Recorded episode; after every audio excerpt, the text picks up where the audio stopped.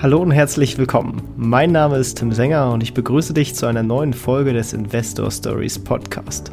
Erfahre von anderen Investoren, wie sie gestartet sind und welche Erfahrungen sie auf ihrem bisherigen Weg gemacht haben. Lass dich von ihren Geschichten, Strategien und Vorgehen inspirieren und schreibe deine eigene Investor Story.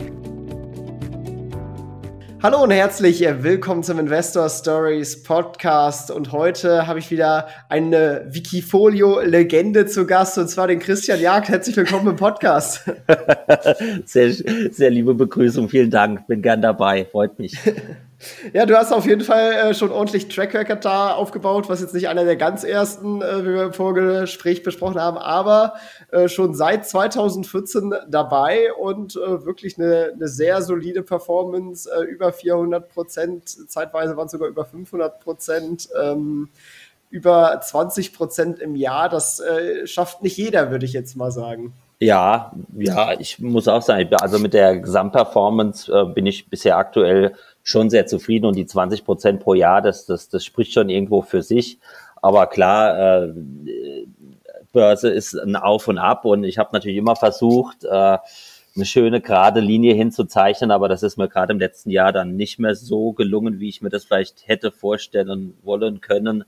Und ähm, ja, wie gesagt, äh, da muss man dann auch wieder ein Stück Demut sich selber wieder einfangen und äh, man muss eben wissen, das Börsengeschäft ist ist und bleibt einfach ein schwieriges. Und wir haben einfach ein, letztes Jahr ein extrem zähes Jahr gehabt. Also wirklich äh, von, von allen Bedingungen her, die ich so bisher an der Börse erlebt habe, war das schon ein extrem schwieriges Jahr. Und sich da wirklich gut aufzustellen, war extrem schwierig. Man hätte wohl äh, 50 Prozent besser in Cash gehalten. Das, das wäre wahrscheinlich noch die schlauste Lösung gewesen. Aber gut, das weiß man dann auch immer im Nachhinein.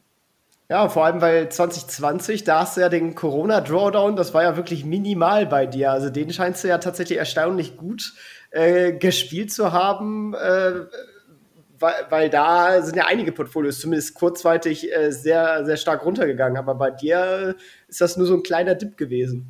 Ja, das ist richtig. Also den, den habe ich wirklich sehr gut erkannt und habe dann auch wirklich diese dieses äh, 90 Prozent in Cash zu gehen oder, oder sich auch teilweise, ich, ich arbeite ja auch mit, mit ETF-Shorts, sich da in der Hinsicht abzusichern nach unten, das war da auf jeden Fall die richtige Entscheidung. Es war einfach auch, weil es einfach auch so elementar klar in dem Moment war, also für mich fast schon physisch erlebbar, was passiert da jetzt, was rollt da jetzt auf uns zu.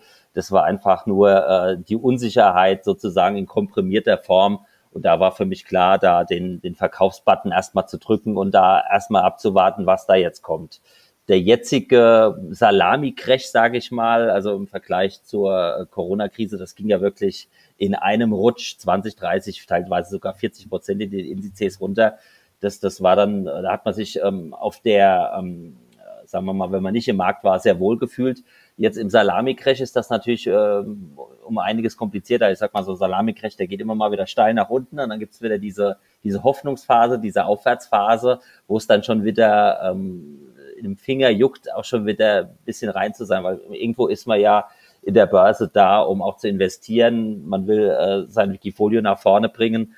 Und da sind so Momente, wo man eben nicht dabei ist, irgendwo, die tun natürlich auch weh man will natürlich nach unten, ist es natürlich genauso schmerzhaft, wenn man drin ist und es geht nach unten, aber es ist fast schon noch, noch schmerzhafter, wenn es da oben geht und man ist nicht dabei. Also das war, das hat diese ähm, beiden Crashs so ein bisschen unterschieden oder ähm, stark unterschieden, dass wir eben auf der einen Seite wirklich diesen einen Rutsch nach unten hatten, diese ganz kalte Dusche und was wir jetzt da erlebt haben, das war dann doch immer eher mit, immer wieder mit einem Hoffnungserlebnis und dann ging es dann doch wieder weiter runter. Also da war es wesentlich schwieriger, auch, ähm, sagen wir mal, nach unten wieder in den Markt zu kommen und dann auch wieder rauszugehen, wieder in den Markt zu gehen. Also das war um einiges anspruchsvoller, ähm, vor allem auch mit einem sehr hohen Volumen im Wikifolio war das ähm, wirklich um einiges schwieriger zu managen, muss ich zugeben. Ja, das ist auch ein krasser Punkt bei dir. Du hast äh, teilweise, also du hast nicht teilweise, du hast ein Volumen, das, äh, das größer ist als, als einige richtige Fonds äh, mit, mit fast 40 Millionen ähm, aktuell. Das, das ist schon ziemlich ordentlich und äh, man hat jetzt so auch schon ein bisschen äh, Grundzüge deiner Strategie oder deines Vorgehens heraushören können. Ich würde jetzt aber erst noch mal ein bisschen weiter zurückspringen und auf deine Anfänge sozusagen zu sprechen kommen. Wie bist du denn überhaupt zum Thema Investieren gekommen oder Finanzen ganz allgemein sozusagen? Also bei mir ging das schon relativ sehr früh los. Ähm, ich war, ich glaube, zwölf oder dreizehn, da hat mir mein Opa ein interessantes Buch geschickt. Ich habe das sogar hier irgendwo bei mir liegen oder ich hatte es bei mir liegen. Ja doch, da hinten steht noch. Kursbuch Geld, Gold, Börse. Also das war so ein Rundumschlag sozusagen über die Märkte von Tokio über äh, äh, DAX, über Frankfurt nach New York, von Optionsscheinen zu Swaps zu Futures. Also er war wirklich ein Sammelsurium von allem erklärt über die Börsenpsychologie. Also ein ganz interessantes Buch. Und ich habe das dann auch erstmal gar nicht mehr aus der Hand ge gelegt und habe das dann durchgelesen und das hat mich irgendwie total fasziniert, diese Materie. Geld, einfach nur Geld zu vermehren. Allein die Idee ist ja irgendwo, hat ja auch schon irgendwo was Faszinierendes, ja. Ohne dass man jetzt äh, einen Hammer in die Hand nimmt oder sonst ein Werkstück erzeugt, einfach aus Geld mehr Geld zu machen. Die, die Idee ist irgendwo äh, äh schon irgendwo auch faszinierend. Und es hat mich als junger Mann dann schon so angesteckt, dass ich dann mich dann immer weiter dafür interessiert habe, habe dann die Wirtschaftsteil der Zeitung gelesen, habe dann so die die ersten Dinge verfolgt. Äh, mein Opa hatte mir noch ein paar Krüger ran zur Geburt vermacht, weil ich der erste Stammhalter sozusagen war. Habe dann immer verfolgt, was was der Goldpreis äh, so macht und ähm, habe dann auch irgendwann die ersten Aktien gekauft. Ich glaube, ich war damals 15 oder sowas. Ja, als dann die ersten ähm, Discount Broker kam. Das war damals ähm, Consors, war glaube ich der allererste in Deutschland oder einer der allerersten. Ich war da auch einer der ersten Kunden mit dabei und, und habe dann wie gesagt die ersten Orders damals noch per Fax aufgegeben. Habe dann irgendwann zwei Stunden später meine Bestätigung per Fax erhalten, dass ich die Aktie dann im Depot habe. Äh, das wurde dann später ein bisschen besser, auch dann mit BTX und äh, dann ging ja die Entwicklung irgendwann rasend im Internet. Ähm, äh, oder dann kam dann noch das Smartphone dazu, dass man dann sofort die Order aufgeben muss, konnte. Und das waren so da meine ersten Anfänge, die dann auch noch, sage ich mal, ähm, in die neue Marktzeit gefallen sind. Äh, diese Aufbruchsstimmung, Aktien, das, das war auf einmal das ganz neue Erlebnis. Die Telekom kam an die Börse und da war natürlich, sage ich mal, für einen, der ganz neu rankommt an die Börse, ähm, und es ging ja auch erstmal äh, sehr stark aufwärts, bis dann der New Economy Crash dann kam. Aber da konnte man doch ähm, erstmal auch, wenn man jetzt nicht alles verstanden hat und nicht, nicht mit den Kenntnissen an die Börse rangeht, wie man das heute macht, aber mit dieser Naivität und mit diesem, äh, mit, mit dieser Jugendlichkeit ähm, und dann eben, trifft das auf den neuen Markt, wo dann äh, wirklich manche Aktien auch sich verhundertfachen, die dann aber auch irgendwann wieder implodiert sind. Aber es war zumindest es war ein toller Einstieg mit, mit tollen Erlebnissen, mit schönen Gewinnen und da konnte ich doch am Anfang auch schön mein Geld äh, vermehren, sage ich mal, ja. Sehr schön. Genau, und dann kam auch bei dir der Wunsch aus, dass du das beruflich machen wollen würdest oder hattest du andere Ambitionen und dachtest, das ist ein nettes Hobby, was man so nebenbei betrieben könnte oder wie, wie war das so bei dir? Ähm, eigentlich ähm, die Wirtschaft, äh, ich meine, ich bin auch vielseitig interessiert, äh, hatte über Chemie, die Naturwissenschaften hatten mich interessiert oder auch, auch Sprachen, aber, aber grundsätzlich äh, war das irgendwo schon mein Ding. Das habe ich schon gemerkt, das, das macht mir Spaß, das kann ich, da habe ich mich jetzt toll reingearbeitet. Da, da will ich jetzt mehr, mehr wissen, habe dann auch noch ein betriebswirtschaftliches Studium dran gehängt und wollte eigentlich auch immer in dem Bereich ähm, bleiben irgendwo. Ich wollte da was mit Aktien zu tun haben, irgendwo im Portfolio-Management landen am allerliebsten, ein Fonds managen. Das war mir eigentlich schon irgendwie früh klar, dass ich, dass ich in diesem Bereich da bleiben wollte, ja, weil es mir einfach Spaß gemacht hat. Das, dieses hat ja auch ein bisschen ein spielerisches Element irgendwo. Äh, also das hat mich irgendwie nie wirklich losgelassen, dieser Bacillus. Da habe ich mich einmal infiziert und das, das Fieber hält eigentlich bis heute an. Und, und wie gesagt, nach meinem ähm, Studium der Betriebswirtschaft und äh, da hatte ich auch noch den Schwerpunkt Risikomanagement gewählt, weil das für mich auch schon immer von Beginn an eigentlich so auch der Schlüssel war, dass man dieses diese Form des Risikomanagements einfach beherrscht äh, an der Börse, weil wir, wir erleben es ja immer wieder die die brutalen Abstürze die, die dann zu managen und, und da zu wissen, okay, jetzt, jetzt gehst du raus, jetzt gehst du wieder rein, jetzt, jetzt, jetzt ist einfach der Moment, wo, wo äh, sichere Spiel gefragt ist. Man kann nicht immer nur nach vorne stürmen und alles in, in optimistischen äh, Farben malen. So funktioniert Börse einfach nicht. Und das habe ich schon eigentlich recht früh äh, mir selber klar, ist mir das selber klar geworden. Und von daher ähm, habe ich dann auch eben dieses äh, Risikomanagement dann auch ähm, als äh, Diplomfach gewählt, habe da meine Diplomarbeit gesch geschrieben drauf, auch in dem Fach, ähm, wo ich dann mit, mit Monte Carlo Simulationen gespielt habe und da ähm, versucht habe, eben ähm, Risiken sehr präzise einzuschätzen mit Wahrscheinlichkeitstheorien. Und ähm, ja, das war dann auch mein Studium und dann bin ich ähm, nach Düsseldorf gegangen, habe dann dort meinen Berufseinstieg gewählt, auch eben in dem Bereich. Okay, was hast du denn da genau gemacht? Also in Düsseldorf habe ich dann angefangen bei einer Eigenhandelsfirma, die ähm, sozusagen wirklich nur ihr eigenes Geld ähm, verwaltet hat. Also die haben keine Fremdgelder angenommen, sondern haben nur ihre Systeme so ausgerichtet oder ähm, so ähm, diffizil eben auf die Börse strukturiert, dass sie ähm, da genau spezielle Themen bespielen konnten mit ihren ähm, schnellen Systemen, mit Algorithmen, ähm, sagen wir mal, Misspricings auszunutzen, Arbitragehandel zu machen, also weniger Risiko zu fahren, aber dann größere Positionen zu nehmen und ähm, die dann eben auch zu hatchen, also wirklich so, so Geschichten wie Arbitragehandel, Misspricing, so, solche Dinge haben, haben die dort gemacht und da äh, bin ich da eigentlich auch reingekommen mit meiner eigenen Börsenerfahrung, aber das war dann doch auch nochmal ein ganz neues Spiel, was ich so bisher äh, noch nicht gekannt hatte, ja. Okay, ja, spannend. Und, und, da bist du dann auch erstmal geblieben und hast dann nebenbei das äh, Wikifolio irgendwann aufgebaut oder gab es da noch andere Stationen dazwischen? Ähm, da bin ich erstmal geblieben, ähm, habe da, wie gesagt, auch meine, meine Systeme dort ähm, strukturiert. Wir haben da mit, mit Excel gearbeitet. Wir hatten da verschiedenste, ähm, auch mit, mit ähm, Algorithmen gearbeitet, mit Programmen, mit Maschinen, dass man sich sofort hatcht. Habe dann dort auch meine Xetra-Ausbildung gemacht und meine Eurex-Ausbildung an der Deutschen Börse, dass man überhaupt an die Schirme konnte, dann im professionellen Handel, dass man auf Xetra dann wirklich auch abdrücken kann, dass man auf Eurex sich dann auch hatchen kann.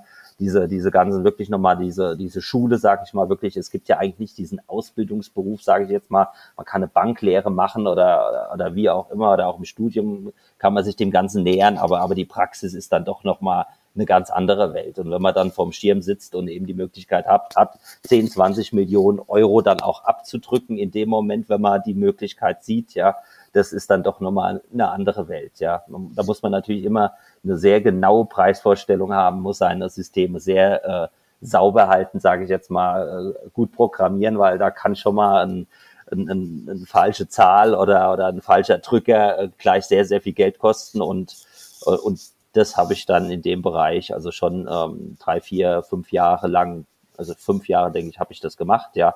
Und dann war ich aber auch mit dem Thema dann irgendwo, ähm, es war natürlich lange Tage immer. Das, das ging morgens um acht Uhr los und man ist dann nach 10 Uhr hat man dann seinen Laptop zugeklappt oder seine, sein Bildschirm, Laptop war es nicht, er hat vor zehn Bildschirmen gesessen, hat man dann seine Bildschirme ausgemacht, hat noch seine ähm, Backoffice-Angelegenheiten bearbeitet und ist dann nach Hause und das waren schon lange Tage, sehr herausforderndes Umfeld, auch ähm, sicher stressig, obwohl ich eigentlich immer ganz gut mit diesem Börsenstress umgehen konnte. Das war für mich eigentlich immer mehr so, ja, ich will das nächste gute Geschäft so. Also es war positiver Stress, wenn man so will.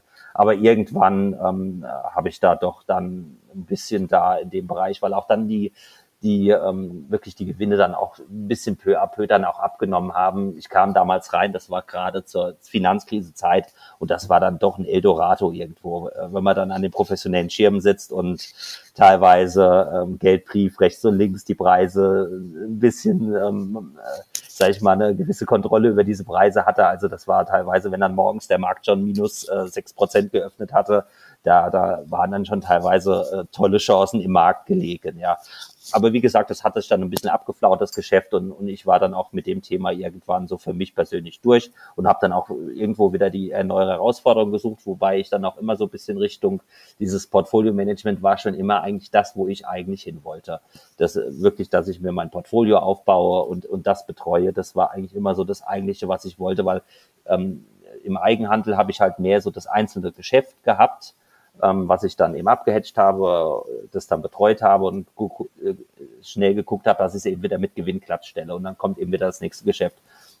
Und lieber wollte ich dann doch äh, im Portfolio-Management landen, wo ich dann einfach äh, mein Portfolio habe, dass ich managen kann, dass, wo ich die Risiken einschätze, wo ich mich über die einzelnen Unternehmen äh, sehr tief äh, befasse, wo ich dann auf Messen gehe und andere Leute treffe und äh, über die einzelnen äh, Börsenthemen rede. Also das äh, das war dann doch mehr mein Interesse. Und wie gesagt, parallel habe ich auch immer noch verfolgt die, die eigenen Anlagen. Die sind bei mir natürlich nie äh, ganz weg gewesen. Man hat natürlich immer geguckt, dass man das eigene Geschäft ähm, auch die eigenen Anlagen äh, so gut betreibt, äh, dass da natürlich auch am Ende des Jahres noch so ein kleiner extra Bonus überbleibt. Ja, und das habe ich dann auch erstmal wieder mich auch dann, ähm, nachdem ich die Arbeit dann beendet hatte, mich auch erstmal wieder um meine eigenen Anlagen erstmal eine Zeit lang gekümmert und dann kam auch relativ schnell das Thema äh, Wikifolio für mich auf, ähm, wo ich dann einfach äh, das entdeckt hatte und dann auch erstmal mehr dann mein eigenes Wikifolio da aufgebaut habe.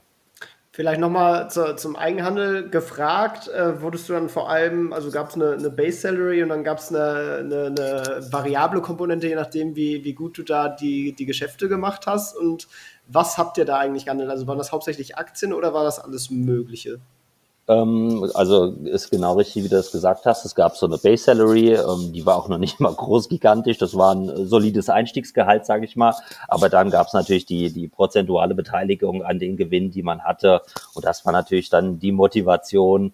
Äh, da wusste man praktisch nach jedem Abschluss, äh, konnte man sich das ausrechnen, was am Ende äh, vom Tag äh, übrig blieb. Ja, also das war natürlich schon dann auch ein großer Anreiz. Ja. Ähm, und ähm, das andere war die Frage nochmal? Äh, das andere war, ähm, äh, was Sie da eigentlich gehandelt haben. Ah ja, was, was wir gehandelt haben. Oder? Also das waren größtenteils haben wir in unserem ETF-Markt bewegt ähm, auf, auf äh, gibt es ja wirklich die verschiedensten. Also habt ihr quasi Market Maker-mäßig schon fast gearbeitet? Ja, in Teilen kann man sagen, wie gesagt, es ist natürlich wenig das Interesse, dann an erster Stelle ausgeführt zu werden. Also den ganz engen Spread, ähm, den hat man natürlich nicht gemacht. Man hat ja natürlich eher das Interesse gehabt, dass man äh, da ein bisschen knabbert, ne, um diesen Spread sozusagen drumherum, wenn das Papier ganz eng steht. Aber es gibt natürlich auch, auch ähm, ETFs, die machen ganz verrückte äh, Geschichten oder spezielle Anleihen oder, oder natürlich auch Auslandsmärkte, chinesische Märkte. Also wie gesagt, man, mittlerweile ist das ETF-Universum, es wächst ja immer weiter und es wird immer spezieller. Und wie gesagt, man muss auch immer wieder immer genauer hinschauen, wie denn wirklich die Preise von so einem ETF sind zu jedem Zeitpunkt und das ist eben auch äh, nicht ganz so trivial und da hat auch der eine oder andere immer mal wieder seine Schwierigkeit, das einzuschätzen. Und wenn man das eben sehr gut kann oder sich da sehr gute Systeme gebastelt hat, ähm, die auch sehr schnell sind, da kann man da äh, zwischendrin doch ähm, den einen oder anderen Schnapper machen, sage ich mal. Und das war letztendlich das, das Hauptgeschäft. Ah, okay, spannend. Ja. Dann war das dann so eher, dass ihr geguckt habt, ob der ETF weniger gehandelt wird als eigentlich die Aktien oder was auch immer da an Anlagen so drin sind? Oder? Ja, äh, okay. äh, genau. Wenn man sich, man kann sich einmal den, den genauen Korb angucken, was ist da eigentlich drin, wie, wie sind diese Dinge aktuell bewertet. Äh, das ist die eine Möglichkeit. Dann hat man auch ähm, Referenzindizes zu, zu den ETFs oder man hat auch Referenz-ETFs zu dem ETF. Also, dass man letztendlich sagt, okay, der eine ETF steht jetzt so, der andere so. Wie, wie, wie kommt jetzt diese, diese Preisdifferenz hier zustande? Ne? Da muss doch irgendeiner muss doch auf der falschen Seite liegen.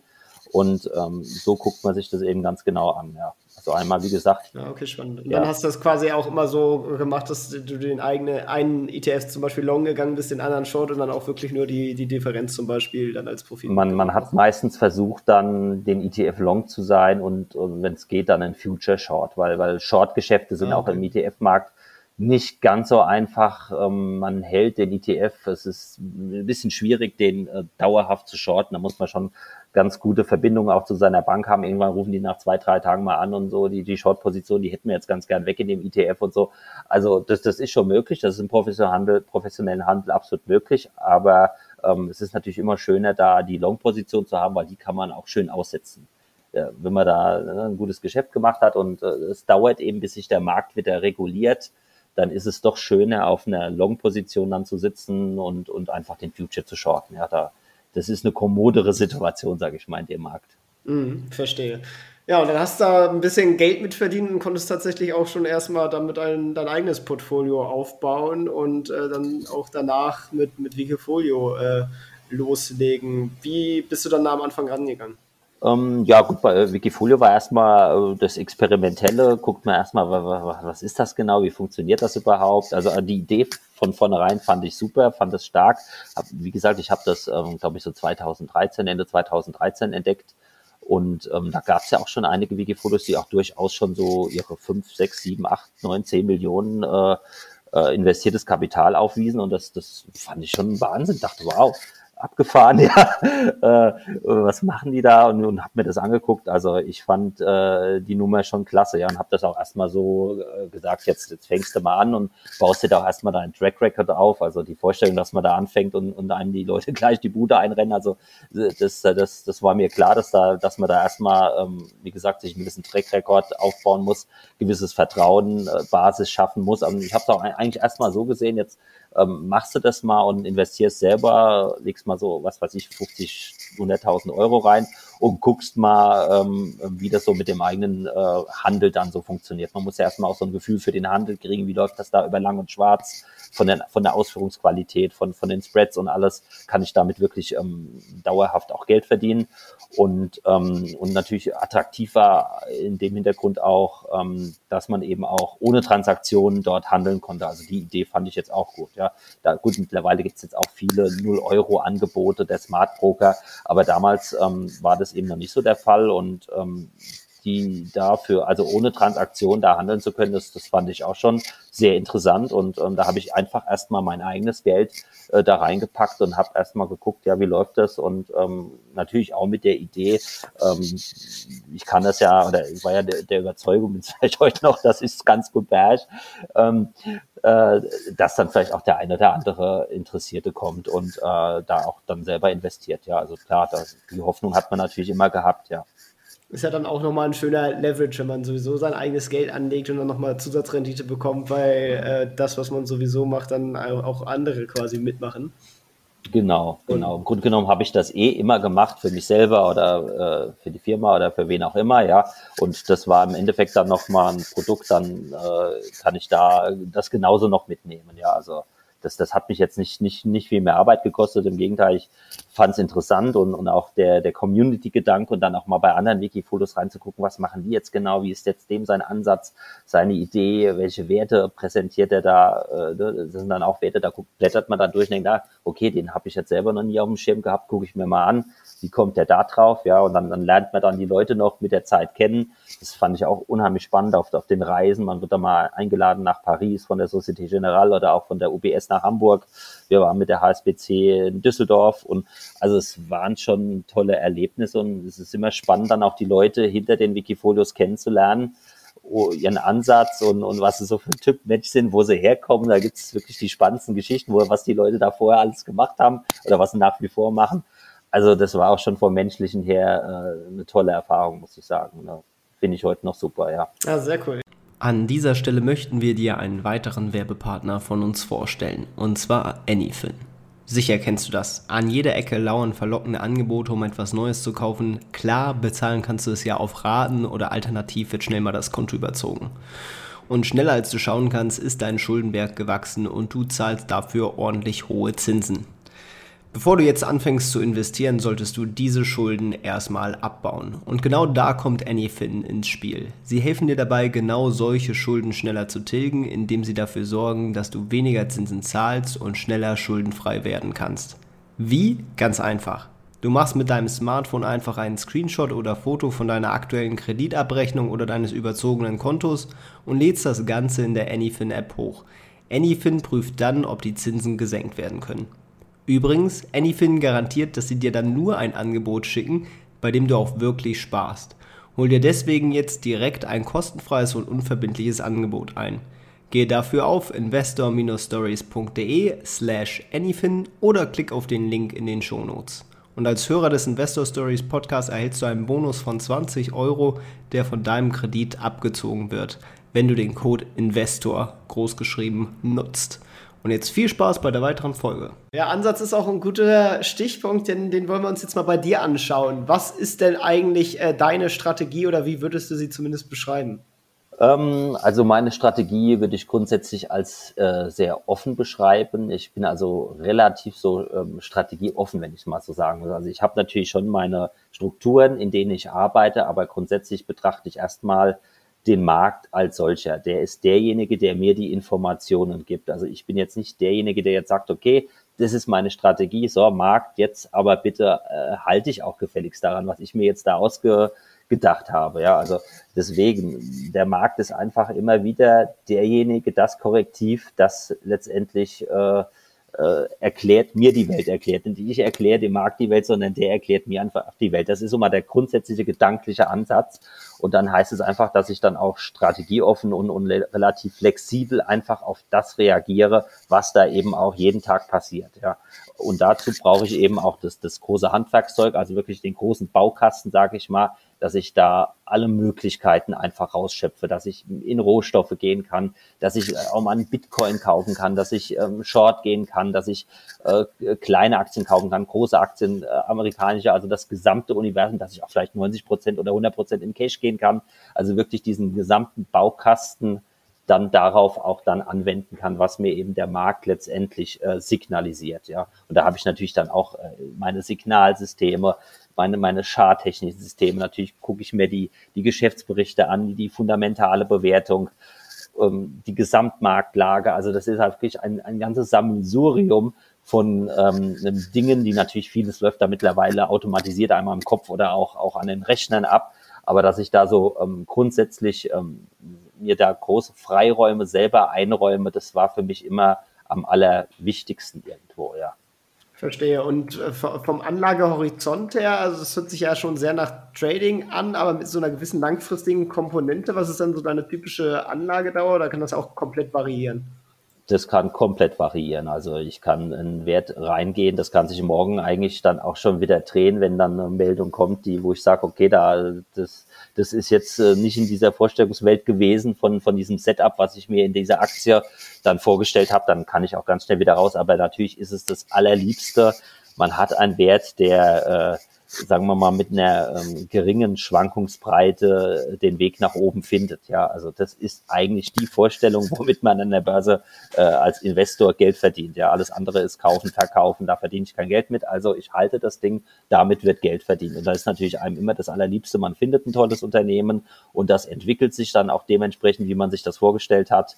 Und ähm, der Markt spielt dann auch noch mit. Ich meine, ich kann auch das tollste Unternehmen finden, äh, mit den besten Wachstumsperspektiven, aber der Markt stürzt ab und ich kaufe das äh, und liegt dann auch 30 Prozent hinten. Also da ist die Börse natürlich ähm, schon sehr gemein. Also die, diese Kontrollvorstellung, dass man jetzt wirklich sagt, ich habe recherchiert, ich habe mir das angeguckt, die Charttechnik, es funktioniert erstmal alles und dann kommt eben dieser Schlag ins Kontor und der immer wieder kommt an der Börse. Ja, also da erlebt man, man wacht morgens auf und okay, okay, was ist jetzt da los? Eine Aktie-Short-Attacke. Ja, warum ist sie jetzt 20 Prozent tiefer? Ja, guckt man sich das an, welche Begründung liefern die äh, in dieser Short-Attacke? Ich hatte es gerade letztens wieder mit Block, diesen Fall ähm, liest man sich das durch. Das ist natürlich erstmal ärgerlich sowas, ja, aber gut, da muss man damit umgehen. Ja, sagt man, okay, ist da nichts dran, das, das, das reguliert sich sofort wieder oder sagt man, ja, ist natürlich jetzt doch erstmal ein Makel in der Aktie, der, der wird sich doch belastend über längere Zeit auswirken. Und, und so muss man halt ständig gucken und, und dann Entscheidungen treffen. Ja, wie gesagt, der Markt ist sehr groß. Man, man muss äh, nicht mit der einen Aktie dann verheiratet bleiben und sagen, okay, dann ist mir jetzt das Risikoprofil ähm, dieser Aktie, das, das passt mir jetzt einfach nicht mehr dann kann ich auch, äh, nehme ich das Geld raus und stecke es wieder in eine andere, wo, wo einfach äh, das ganze Sentiment einfach äh, besser aussieht. Ja, also das, das ist eben auch so eine Lehre, dass man sich dann einfach auch von einem Wert dann einfach auch sagt, okay, das, das funktioniert im Moment einfach nicht so. Ich muss einfach meine Vorstellung da korrigieren, muss mich da selber korrigieren. Das, das ist dann halt einfach so, das ist ständig so an der Börse, dass man sich selber korrigieren muss und ähm, nur dann muss man es dann eben auch machen. Ja, das ist äh, manchmal äh, tut es einem dann ein bisschen weh und dann sagt, na doch, doch, das irgendwie denke ich, ich habe doch da noch recht und bleib da drin und dann bröckelt der Markt weiter und dann denkt man, ja, jetzt bleibe ich erst recht drin. Das sind dann so diese kleinen psychologischen Kniffe, ähm, die man dann, wo man sich das Leben selber schwer macht sozusagen und ähm, deswegen muss man dann auch schon diesen Cut dann machen und einfach sagen, okay, das, das war's jetzt. Ich habe mich geirrt, ja, in dem Fall. Äh, oder ich warte jetzt einfach mal ab, bis der Markt ähm, sich wieder irgendwo ähm, konsolidiert in dem Wert und, und guck mir es dann nochmal an. Ja, dann kann ich auch wieder rein, ja. Also deswegen, ich kann ja rein, ich kann ja raus, nicht so schnell, sage ich mal, wie Geld, ja. Okay, verstehe. Ist das dann, ähm, also wie kommst du ursprünglich auf so eine Position? Ist das, ähm, hast du eine Watchlist oder so und, und, kommst dann auf den Eingang oder guckst du, welche Unternehmen haben die, die besten Wachstumsperspektiven dazu? Also was ist quasi dann so dein, dein Eintrittsereignis und, und, und wie behältst du die überhaupt dann im Blick? Also ich habe schon ähm, eine Watchlist, sage ich mal, die eine Anlage Universum, die die ist schon relativ groß, umfangreich. Ich würde mal sagen, 2.000, 3.000 Werte äh, sind da schon dabei, die ich ähm, so screene. Ähm, natürlich hat man vielleicht noch mal so ein, ein engeres Umfeld von von so von so 500 Werten, die man schon doch sehr gut kennt und wo, wo man weiß, wie, wie, wie die am Markt gespielt werden, mit welchen Bewertungen da umgegangen wird, welche Ereignisse da anstehen, welche Trigger die einzelnen Werte haben, Werte haben. Also äh, da ist dann, das, das ist schon dann irgendwo so ein enges Universum. Natürlich muss ich auch auf die Handelbarkeit achten. Ich kann jetzt in meinem Wikifolio auch nicht mehr jeden kleinen Wert äh, da handeln. Das, das, das, das ist dann einfach zu schwierig. Da muss ich dann schon gucken, dass, dass auch die Handelbarkeit äh, irgendwo dann auch gegeben ist, dass ich dann zumindest mal so ein halbes Prozent Position aufbauen kann. Also ich bin ja auch, was ich vielleicht vorhin auch nicht erwähnt habe, in meinem Ansatz, was mir auch immer sehr wichtig ist, dass ich eben diese hohen Diversifikationsgrad habe. Also ich habe ja eben schon gesagt, man irrt sich einfach auch relativ äh, hin und wieder mal oder relativ häufig auch an der Börse. Das gehört einfach absolut zum Geschäft. Und dann ist es eben umso schwieriger, wenn ich jetzt da mich in der großen Position äh, irre oder, oder wenn es gegen mich läuft. Ja, ich kann sogar, wie gesagt, ich kann mit allem Recht haben, aber es läuft eben trotzdem nicht. Das ist eben Börse. Und da muss ich eben auch ähm, die Position ähm, so klein halten, sage ich mal, dass es mir dann wirklich nicht äh, mein Portfolio zerschießt. Also das ist schon sehr wichtig, da, da, wendet man einfach ein bisschen so die, ähm, äh, den, den, den Effekt der großen Zahl an. Also man hat einfach 100 Positionen und, und, und, und vielleicht bei 30 äh, werde ich mich in irgendeiner Form, wird nicht so hundertprozentig laufen, wie ich mir das vielleicht vorstelle, aber die anderen 70 werden das überkompensieren. Das ist so die, die, das, die, der grundsätzliche Gedanke. Und wenn ich jetzt nur fünf Positionen hätte und, und zwei laufen dann gegen mich, dann wird es schwierig mit diesen drei Positionen dann, dann, dann noch irgendwas überkommen zu kompensieren. Also versuche ich da irgendwo die Wahrscheinlichkeit auf meine Seite zu kriegen und die Wahrscheinlichkeit wird eben erst ähm, äh, äh, irgendwo ähm, wirklich greifbar oder wirklich evident, wenn ich ähm, da eine große Zahl dahinter steht, ja. Verstehe. Also fünf zufällige Ereignisse sind einfach nicht so gut zu berechnen wie, wie 100 oder wie 1000, ja. Das meine ich damit. Auf jeden Fall, wenn man auch aufs Gesamtportfolio bei, bei dir schaut, ist dann das, das meiste von deinem Geld im, im Wikifolio selber investiert oder bist du auch noch außerhalb des Wikifolios in, an der Börse aktiv oder hast du auch noch andere Sachen wie, keine Ahnung, Gold, Immobilien, wie ist das so Pi mal Daumen aufgestellt? Ja, ich habe, ich bewohne die eigene Immobilie. Das ist mein Immobilieninvestment. Also ich bin schon der, der Aktienmensch irgendwo. Ich habe auch privat noch ein äh, ziemlich konservatives Depot, sag ich mal. Aber äh, da äh, liegt schon äh, viel Geld von mir auch im Wikifolio drin. Ja, da bin ich also schon ziemlich committed und mit Skin in the Face, wie man, äh, Skin in the Game. Ähm, Game, genau. Skin hast du bestimmt aber auch im Face. Wahrscheinlich, ja. Ah, sehr gut. Ähm, du hast ja auch nicht nur ein Wikifolio, du hast ja mehrere. Äh, das Intelligent Matrix Trend, ich weiß gar nicht, ob wir den Namen jetzt hier fallen gelassen haben. Also das ist dein Hauptportfolio, wo auch die, die 40 Millionen äh, drin sind, was die Track Record hat. Es gibt aber noch andere, die, die auch eine annähernd gute äh, Performance haben und auch äh, einiges an Geld drin ist. Äh, es gibt aber auch welche, die schlechter laufen. Was haben quasi diese Bezeichnungen auf sich und wo sind da so die Abweichungen von der Strategie und äh, warum hast du die alle quasi nebeneinander so? Also ähm, ich sag mal, ich habe noch mein ähm, Intelligent Matrix Quantum, was, was ich auch noch ebenfalls sehr aktiv betreibe. Das ist im Grunde genommen, ähm, es spiegelt ein bisschen das Matrix, äh, Intelligent Matrix Trend äh, Wikifolio und ist eben noch ähm, mit der Möglichkeit ausgestattet, in, in Derivate zu investieren. Ja, also da kann ich einfach noch äh, ein bisschen mit dem Hebel spielen ähm, mit Optionsscheinen äh, arbeiten und äh, Knockout-Produkten arbeiten. Also das ist einfach nochmal ähm, so eine gewisse Geschichte, das ist vielleicht noch ein Ticken variabler mit noch mehr Möglichkeiten nach oben und vielleicht auch etwas einfacher, mich dann vielleicht auch noch nach unten abzusichern in dem Quantum. Also das ist nochmal einfach die Strategie, sage ich mal, mit noch ein paar PS mehr ähm, unter der Haube und dann ähm, habe ich noch ein paar ähm, ein, zwei ähm, äh, Themen Wikifolios aufgelegt, ähm, spezielle Themen, die mich interessieren. Das ist also die Biotech-Medizin-Wikifolio, äh, äh, was ich da noch habe, wo ich da äh, ähm, mich da eigentlich auch sehr interess dafür interessiere und, und auch den Bereich unheimlich spannend finde. Ähm, das war nochmal so eine Idee, da nochmal so ein Themen-Wikifolio aufzumachen, einfach auch um sich selber nochmal in so einem Bereich nochmal eine spezielle Spezifikationen anzulegen, ähm, weil wenn man so ein Wikifolio hat, dann ist man einfach auch gezwungen, da nochmal ähm, genauer hinzuschauen oder in so eine Branche reinzugucken. Also das äh, ist für mich äh, eine interessante Geschichte. Und dann habe ich noch äh, eins ähm, Klima, äh, Klima, Klima Protec nennt, nennt sich das sozusagen. Also äh, wo ich wirklich die, in, in diese grüne Revolution investiere als, als Trendthema, fand ich das ähm, auch sehr interessant, auch vielleicht für den Anleger, der dann sagt, okay, ich will einfach in diese, dieses Trendthema rein, ähm, grüne Aktien, weil ich muss auch sagen, ich habe da so teilweise an Produkten, was dann so als ETF oder so angeboten wird, oh, das ist nicht wirklich überzeugend. Also mich hat es nicht überzeugt und ich wollte auch persönlich auch mit meinem Geld auch da nochmal rein. Da habe ich gedacht, dann bündelst du das in ein Wikifolio und ähm, ähm, und dann hast dann eben nochmal äh, auch für den Anleger, der sich dafür interessiert, auch nochmal ein Angebot gemacht. Ja, also das sind so, würde ich mal behaupten, so die, die Haupt-Wikifolios, die ich ähm, bespiele. Mhm. Ja, auf deiner Reise hast du bestimmt auch den ein oder anderen Fehler gemacht, hast du ja auch quasi schon so angesprochen, dass man leider nicht immer richtig liegt. Äh, was würdest du vielleicht als deinen äh, größten Fehler beim Investieren bezeichnen?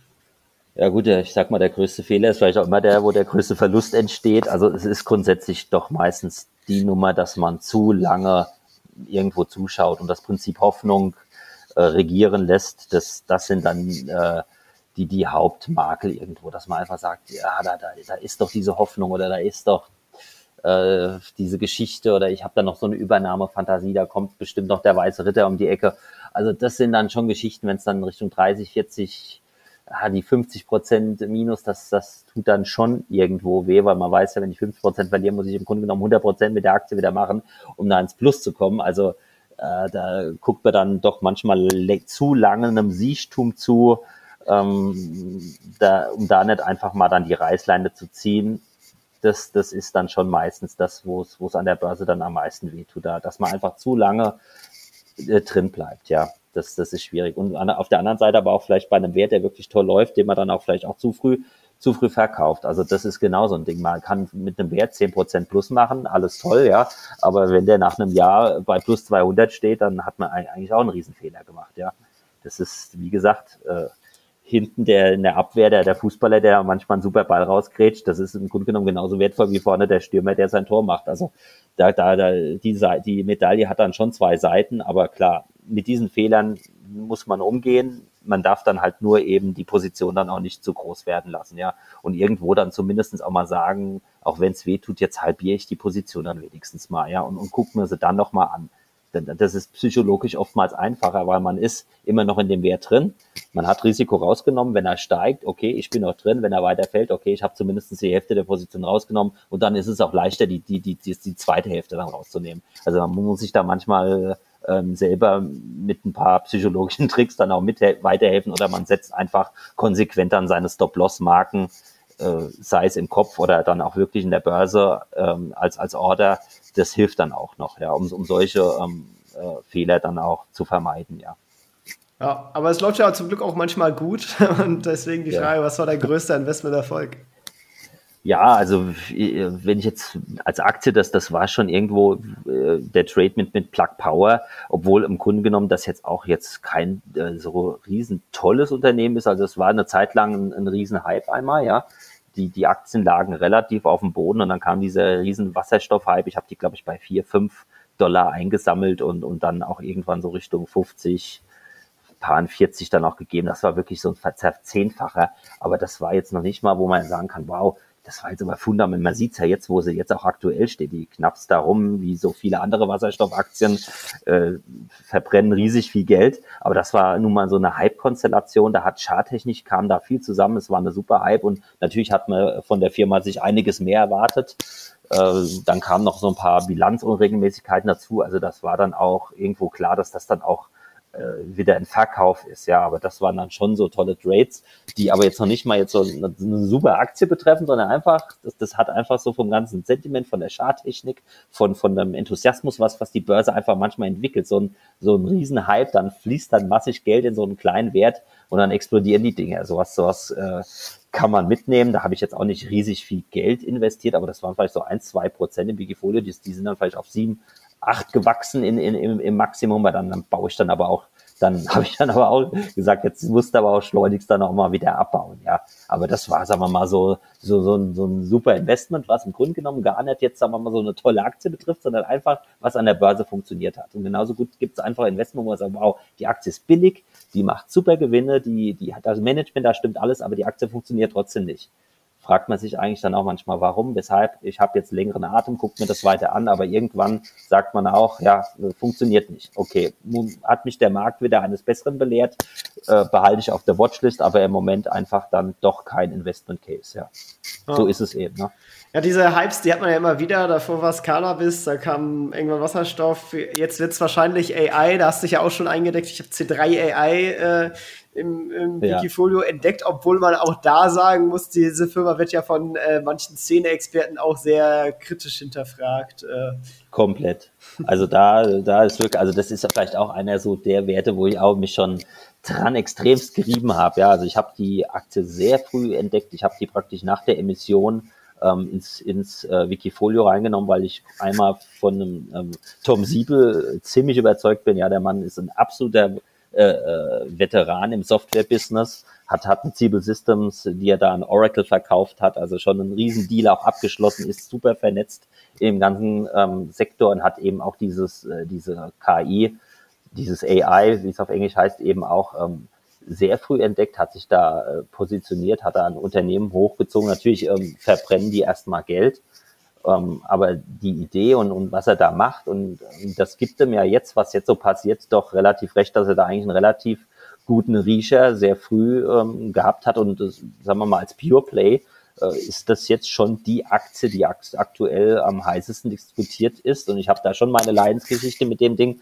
aber ich habe da wirklich bin ich auch ein bisschen, sage ich mal, von meiner äh, Regel abgewichen, dass ich da gesagt habe, bei 40, 50 Prozent da äh, gehst du raus. Ich habe eher dann nochmal geguckt, dass ich unten noch ein bisschen was einsammle, so bei Kursen um 12, 13, 14, da habe ich schon nochmal ein bisschen nachgekauft und, und habe äh, dadurch, dass sie jetzt eben so langsam doch wirklich entdeckt wird, jetzt muss man natürlich mal gucken, wie die, wie die nächsten Zahlen so liefern, ob da, ob, ob da wirklich ähm, das Geld reinfließt, aber die Wahrscheinlichkeit ist ja doch schon durchaus gegeben, dass in dem Bereich erstmal keine Abkühlung stattfindet, ja und wer sich da recht positioniert hat. Und wie gesagt, der ist mit, mit, mit Microsoft, mit, mit, mit, mit Alphabet, mit, mit, mit allen großen, letztendlich auf allen großen Plattformen vertreten. Einmal ist es natürlich eine Übernahme, kann Übernahmespekulation. Also das, das wird mich nicht wundern, wenn da früher oder später einer käme und das Unternehmen kaufen würde. Aber noch lieber wäre es mir im Grunde genommen, dass das Ding entwickelt sich einfach ähm, richtig, richtig gut und, und ist, hat, hat durchaus, also die Aktie hat natürlich schon auch ein Ten-Bagger-Potenzial irgendwo. Also da ist, da spielt schon richtig Musik drin. Also wenn, wenn da jetzt wirklich die Anfragen kommen und gerade mit dieser generativen KI, die sie jetzt in ihre Software mit eingebunden haben, ähm, als auch, auch, auch so ein bisschen so als Google für Unternehmen, als, als, als äh, intelligente Suchmaschine im Unternehmen, die Prozesse ähm, zu, zu strukturieren. Also da ist schon enormes Potenzial drin. Also ich halte äh, äh, erstmal dran fest. Ja, spannend, spannend. Äh, auch mal so eine andere Perspektive zu sehen, anstatt die vom Pip Klöckner, der ja schon immer sehr gerne gegen die Firma äh, ballert. Ich weiß nicht, ob du ihn kennst. Ähm, ja. Ist ja, ja. sehr unterhaltsam. Genau. Also gibt verschiedene, auch, auch Short. Ähm, wie gesagt, also da, da, äh, da das, das ist wirklich auch, ich weiß nicht, das wird dann auch so zur Glaubensfrage erhoben, aber noch ist das, das Wachstum da und ähm, wenn der Markt sich wieder reguliert und, und da dieses Investitions, ist natürlich mit KI war, war, war doch ähm, ein holpriger Start irgendwo, es war schwierig. Die, die war natürlich sehr früh am Markt und ähm, da kam natürlich dieses Wachstum, was man sich erwartet hat, doch nicht so, aber mittlerweile gerade durch ChatGPT und mit den ganzen Möglichkeiten, die jetzt da sind, ist der Handlungsdruck natürlich auch im Unternehmen extrem. Also ich glaube, kein Unternehmen kann sich erlauben, nicht in irgendeiner Form in diesem Bereich einen Fuß in die Tür zu kriegen, seine Daten da zu organisieren, sein Wissensmanagement da ähm, mit KI ähm, zu optimieren. Also da ist ein enormer Handlungsdruck und ähm, der war einfach relativ früh im Markt, da war noch nicht die Entdeckung, aber jetzt ist wirklich da ein Knoten geplatzt und ich bin da guter Hoffnung, dass da ähm, in Zukunft ähm, starke Zahlen auch von äh, C3AI zu vermelden sind, ja. Ja, nice. Ja, die, die Daumen sind gedrückt und äh, damit äh, kommen wir tatsächlich auch äh, Richtung Ende der Folge. Ähm, vielleicht magst du noch einmal zum Abschluss einen Ratschlag für alle mit auf den Weg geben, den du sagst, wenn du nur einen Ratschlag mit auf den Weg geben könntest, äh, welcher wäre das? Und äh, dann überlasse ich auch das letzte Wort des Podcasts dir. Vielen Dank, dass du dabei warst und äh, deine spannende Geschichte mit uns geteilt hast. Also hat mir auch wieder viel Spaß gemacht, Tim. Also als Ratschlag, ähm, ich sage einfach mal, ähm, Wissen, äh, einfach Spaß dran haben, sich das, das Wissen dazu anzueignen. Es gibt so viele tolle Angebote mittlerweile über die Börse. Also wenn ich bedenke, wo ich da angefangen habe, da war der Wirtschaftsteil der Allgemeinen Zeitung, ne, mehr hatte ich da eigentlich nicht. Dann gab es da noch die ersten Börsenmagazine, aber mittlerweile ist es ja äh, fantastisch, was es da an Angebot gibt. Die, die äh, ganzen Bücher, ich habe vielleicht auch noch einen kleinen Buchtipp. Also wir haben immer die, die Bücher von, von Jack D. Schwager, fand ich immer toll, Magier der Märkte, wo, wo dann wirklich ähm, die großen Hedgefonds-Manager, also Hedgefonds-Manager oder auch gute, gute Portfolio-Manager, auch relativ Unbekannte, die man gar nicht so kennt, die dann aus dem Nähkästchen plaudern, auch, auch ihre Selbstzweifel, was man eben auch an der Börse hat. Das ist ein riesen psychologisches Thema dass man auch da einfach auch mit dem, mit der, mit der, mit dem Verlust, mit der Niederlage um, umzugehen lernt. Also Deswegen lesen, lesen, lesen, sich Wissen aneignen, querbeet, alles Mögliche. Wie gesagt, Börse, das, das ist nicht nur irgendwie eine Bilanz zu lesen, da, da gehört so, so viel dazu, auch sich ein bisschen mit der Charttechnik zu befassen. Also wen das interessiert und wer das wirklich äh, ernsthaft betreiben will, der, der kommt einfach nicht darum, da mit großer Leidenschaft an das Thema zu gehen und, und, und sich da einzulesen und, und, und, und mit Leuten zu sprechen und sich die YouTube-Videos, da gibt's wirklich äh, einen Markus Koch, der dann von der Wall Street berichtet, äh, oder auch die, die alten Haudegen, die ich mir selber auch, so ein Hans A. Bernecker oder ein Thomas Mayer oder ein Hendrik Leber, das sind wirklich alte Vereinsleute. Also mir macht persönlich Spaß, denen zuzuhören. Ich, ich lerne jedes Mal wieder was Neues. Also das wäre so mein Tipp, ne? wirklich ähm, das Wissen sich anzueignen und, und selber eine eigene Meinung dann auch zu bilden und dann erstmal mit kleinem Geld anzufangen. Sehr cool. Ja, die Bücher packe ich auf jeden Fall äh, in, in die Beschreibung und äh, ja, den Henrik Leber, den hatten wir ja zum Beispiel auch schon mal im Podcast, kann man auch gerne reinhören. Und ja, vielen Dank dir und bis zum nächsten Mal. Ja, hat mir Spaß gemacht, Tim. Ciao, ciao. Ciao. Das war's auch schon wieder mit dieser Podcast-Folge. Ich danke dir ganz herzlich fürs Zuhören. Wenn dir der Podcast gefallen hat, würde ich mich sehr freuen, wenn du ihn mit einer Bewertung auf iTunes unterstützt. Außerdem möchte ich dich gerne dazu einladen, der Investor Stories Community auf Facebook beizutreten. Hier hast du einen Austausch mit Gleichgesinnten und professionellen Investoren, die selber ihren Weg in die Freiheit der Finanzen gegangen sind und von ihnen kannst du lernen oder auch selber andere Leute bereichern und zudem ist dort Feedback zum Podcast immer willkommen. Um ganz schnell dorthin zu gelangen, kannst du auch einfach investor-stories.de slash community eingeben. Ich freue mich, wenn du auch beim nächsten Mal wieder dabei bist. In diesem Sinne, alles Gute, dein Tim.